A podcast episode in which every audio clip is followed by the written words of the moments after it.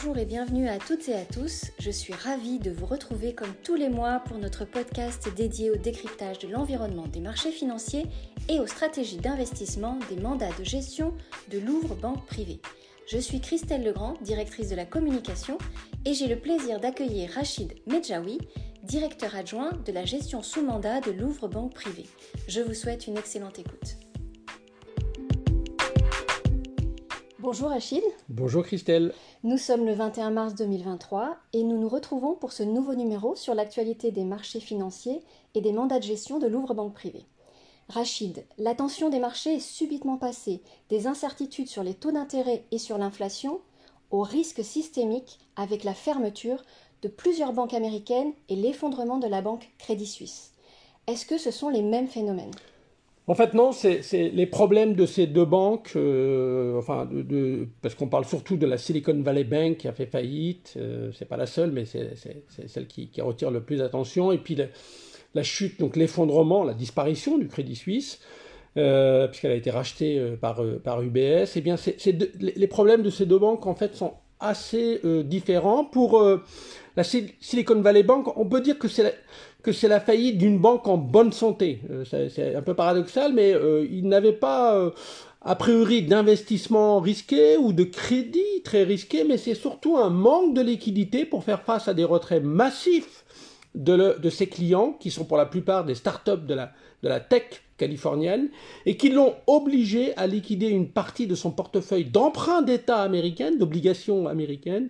Le paradoxe, c'est que ces emprunts d'État actifs sans risque par définition, étaient en forte moins-value latente à la suite de la brutale hausse des taux d'intérêt depuis un an aux États-Unis. Pour euh, Crédit Suisse, c'est trois ans de descente aux enfers. Ce fleuron historique de la finance suisse a en effet accumulé toutes les erreurs possibles et imaginables ces dernières années.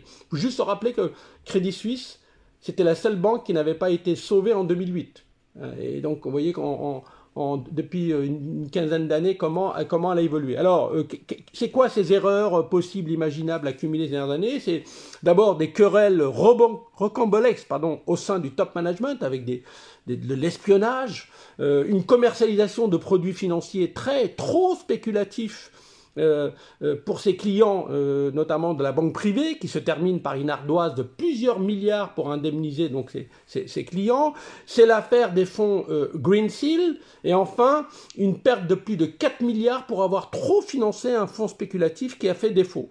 C'est le, le, scandale de ce fameux Family Office Archigos. La suite, c'est la fuite de ses clients fortunés, plus de pratiquement 100 milliards de sorties des dépôts au quatrième trimestre 2022, un plan de sauvetage qui montre des conflits d'intérêts dans la gouvernance de la banque et enfin l'annonce d'une perte record début février. Donc des histoires très différentes, cependant, euh, Christelle, un facteur commun très aggravant, un environnement de taux qui a brutalement changé comme vous le savez. En quelques trimestres, nous sommes passés d'un monde où l'argent coule à flot, et à un prix très bas des taux d'intérêt négatifs. C'est la période donc de ces, des taux d'intérêt négatifs. Un environnement où les vannes de l'argent se sont rapidement resserrées sous l'action des banques centrales avec deux conséquences des liquidités en moindre quantité et surtout des liquidités beaucoup plus chères. Alors Rachid, est-ce que les déboires de ces deux banques sont de nature systémique? Alors, J'allais dire, a priori non, mais mm. on, dit tout ça, mais on a des raisons de dire ça. Euh, D'abord, le business model de la Silicon Valley est assez unique. Euh, euh, c'est un développement de, de, bilan très très rapide, plus 250% depuis 2019, quand les grandes banques ont connu des progressions de bilan de l'ordre de 40%. Donc c'est une croissance phénoménale qui, comme toutes les croissances souvent euh, trop rapides, se terminent euh, euh, pas très bien. Et puis surtout, une gestion de l'actif passif très agressif, sans réelle couverture des risques de taux d'intérêt, permis, Christelle, en partie par la réforme bancaire de Donald Trump il y a quelques années, qui a nettement assoupli les obligations prudentielles des banques régionales, dont le bilan est inférieur à 250 milliards de dollars. Donc on peut dire que Silicon Valley Bank c'est un risque, euh, comme, disent les spécialistes, idiosyncratique, c'est-à-dire assez unique. Euh, pour Crédit Suisse, la descente aux enfers euh, est également assez spécifique. On a rarement vu, je ne vais pas répéter ce que je viens de dire, on a rarement vu une banque accumuler autant de scandales financiers d'erreurs de management et d'erreurs de pilotage des risques. Et enfin, et, c'est l'argument le plus important à votre question, il nous semble que les fondamentaux des banques ont été très nettement renforcés depuis la grande crise financière de 2008 et celle de la zone euro de 2011-2013. Donc euh, euh, cette tempête bancaire se fait dans un cadre où très clairement ou très franchement, euh, il nous semble que les, banques sont beaucoup plus solides, beaucoup plus solvables, beaucoup mieux gérées. Donc a priori, les déboires de ces deux banques ne sont pas de nature systémique. Et malgré cette tempête financière, la BCE a encore relevé ses taux d'intérêt et la Réserve fédérale s'apprête à le faire cette semaine. Alors Rachid, c'est plutôt un signe de confiance ou une erreur grave de jugement? Alors vous avez raison, le, fantôme de 2008, Christelle, est revenu logiquement hanter les marchés financiers avec cette tempête bancaire. Et tout le monde, pourquoi? Parce que tout le monde se rappelle que la BCE, la Banque Centrale Européenne, à l'époque, sous la direction de Jean-Claude Trichet, avait relevé ses taux à deux reprises en 2008 euh, euh, pour freiner une inflation qui, à l'époque, menaçait également de se généraliser, eh bien, ils avaient monté les taux à deux reprises, et la dernière fois, c'était juin ou juillet, euh, donc juste quelques mois avant la bourrasque créée par la faillite de la banque Lehman Brothers. Alors, assiste, est-ce qu'on est en train d'assister à un remake, à une erreur, comme vous dites, grave de jugement?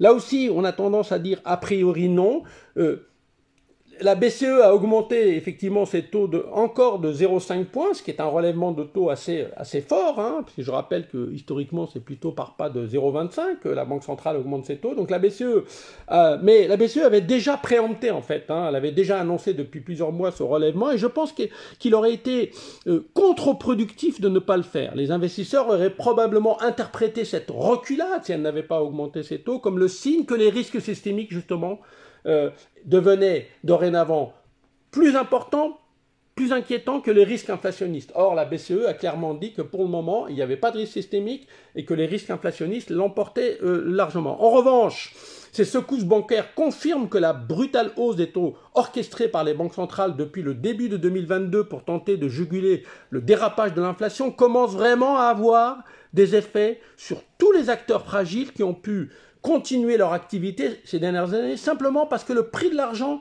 était très bas. C'est quand, euh, pour euh, paraphraser euh, Warren Buffett, hein, je, rappelle, c'est quand la marée se retire que l'on voit les nageurs nus. donc là, on est en train de voir ces nageurs nus.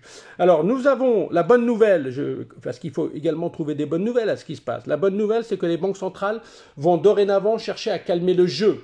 Après 12 mois où elles ont été très agressives, très faucons.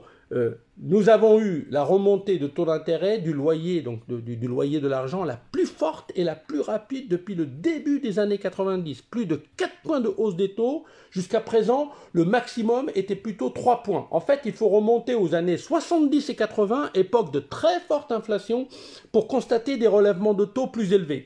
Les banques centrales, alors les banques centrales ne vont pas devenir, Christelle, soudainement colombes, parce qu'il y a encore le risque inflation, mais sauf accentuation euh, de la tempête financière et surtout bancaire, euh, euh, les Disons que ces premières victimes de la hausse des taux devraient convaincre les banques centrales que la thérapie de cheval administrée à l'économie pour calmer les pressions inflationnistes depuis 12 mois est en train de produire ses effets ce qui devrait donc renforcer la probabilité de ramener l'inflation proche de la cible de 2% chère aux banques centrales à partir de 2024. Elle devrait donc logiquement chercher à plafonner ou contenir les anticipations de hausse des taux en les rendant moins inéluctables. Alors, comme d'habitude, le marché va très vite puisque, à la suite de la tempête bancaire, les investisseurs anticipent dorénavant non plus une hausse des taux euh, de la Réserve fédérale, mais une baisse des taux d'environ un point dès la fin de l'année, ce qui paraît peut-être un peu trop rapide.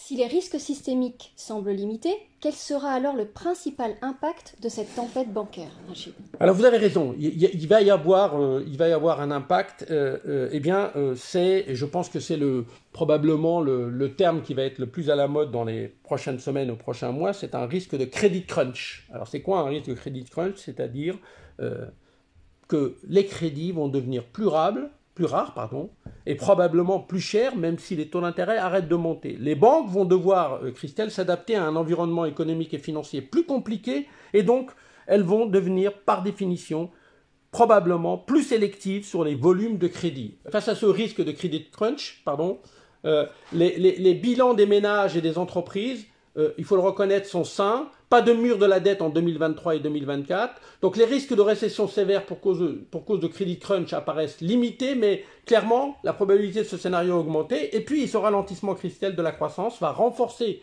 les chances d'avoir une modération de l'inflation dans un contexte où, divine surprise, les prix des matières premières reculent fortement malgré la réouverture de la Chine.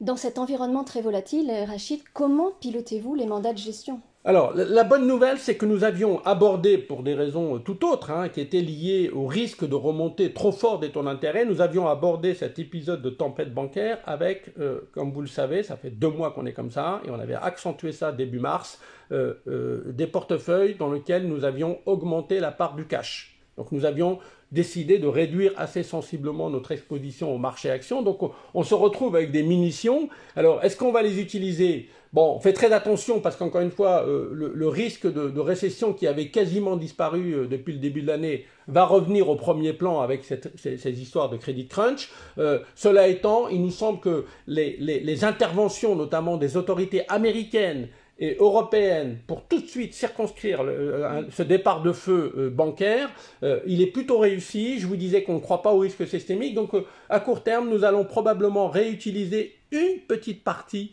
de ces liquidités pour essayer de faire des achats à bon compte. Mais je le dis très clairement, si on le fait, c'est dans, un, dans une perspective un peu tactique, court terme. Encore une fois, on va rester quand même stratégiquement prudent parce que ça serait presque un hasard si euh, tout cette tempête bancaire ne produit pas d'effets un peu plus compliqués. Mais rappelons-nous, hein, 2008, euh, alors, encore une fois, il ne s'agit pas d'aller très très vite, mais euh, le marché avait monté de plus de 10% après le rachat, la faillite de Birchstein par JP Morgan. Quand JP Morgan avait racheté début mars Birchstein, le marché avait baissé, puis derrière il avait pris 10%. Donc si on peut capter comme ça une hausse des marchés, même tactiquement, eh bien on n'hésitera pas. Mais ce qui nous sauve, encore une fois, c'est qu'on avait des liquidités, donc on peut réutiliser une partie de ces liquidités. Merci Rachid pour ce décryptage très instructif. Nous vous donnons rendez-vous le mois prochain pour un nouvel épisode tout aussi intéressant. Au revoir Rachid et au revoir à tous. Merci Christelle.